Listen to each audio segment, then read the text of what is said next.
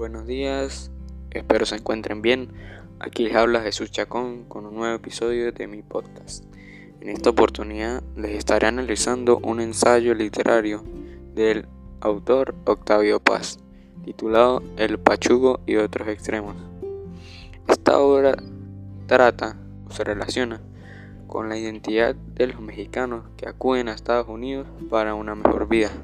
Nos profundiza las características de los mismos en una ciudad que es Los Ángeles, lugar donde fue analizado centralmente el tema. Octavio Paz nos decía que los mismos mexicanos no se diferencian con los nativos estadounidenses, que se ponían como un traje, por así decirlo, para parecer un nativo. Y tenían como apodo pachugos, que era un grupo de hombres con nacionalidad mexicana viviendo en Estados Unidos. Paz nos explicaba cómo era un pachugo, cómo su, cómo su consciente y decidida creación de la imagen y la indeterminación del pachugo desde un punto de vista de su afiliación nacional y cultural. El segundo punto. A mi, obra, a mi obra yo le pondría los pachugos en Estados Unidos, porque describimos cómo viven y cuáles son las características de los mexicanos que residen en dicha nación. Eh, me parece curioso que todo este ensayo que realizó fue para el que realizó Octavio fue para estudiar a su misma gente pero en otro país y ya entiendo por qué las diferencia tanto cómo llegan a ser irreconocibles los mexicanos que viven en Estados Unidos por la personalidad que se encarga de crear en dicha nación.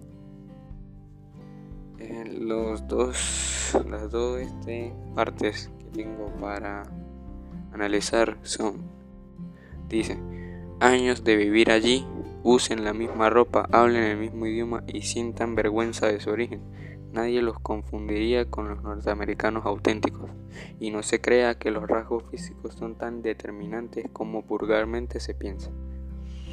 Pues me parece que hoy en día es notable la cantidad de mexicanos que hay en Estados Unidos y no se reconocen ni por su misma piel ni por su misma piel de origen o de raza.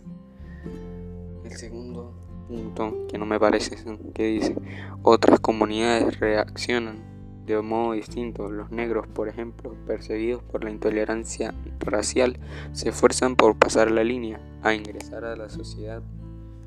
Me parece que no, porque como él mismo dice, los menciona, los mexicanos parecen nativos y a los negros se los trata como extranjeros.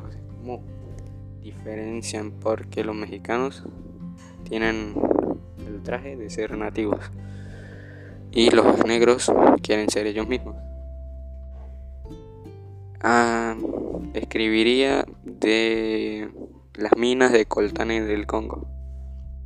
La esclavización a los niños, mujeres y hombres para la extracción ilegal del mineral que se utiliza para hacer celulares que tenemos hoy en día.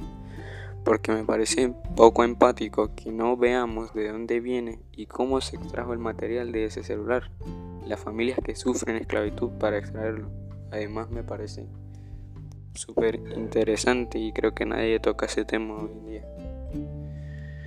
Eh, lo último que tengo para acotar en esta obra es que me pareció súper interesante saber sobre la vida de los mexicanos y que he súper impactado viendo que Octavio Paz era un mexicano estudiando a su gente en otro hábitat. No deberían, ellos, los mexicanos no deberían ser como los estadounidenses, deberían ser como son, pero estando en otra nación deben adaptarse a ella. Muchísimas gracias.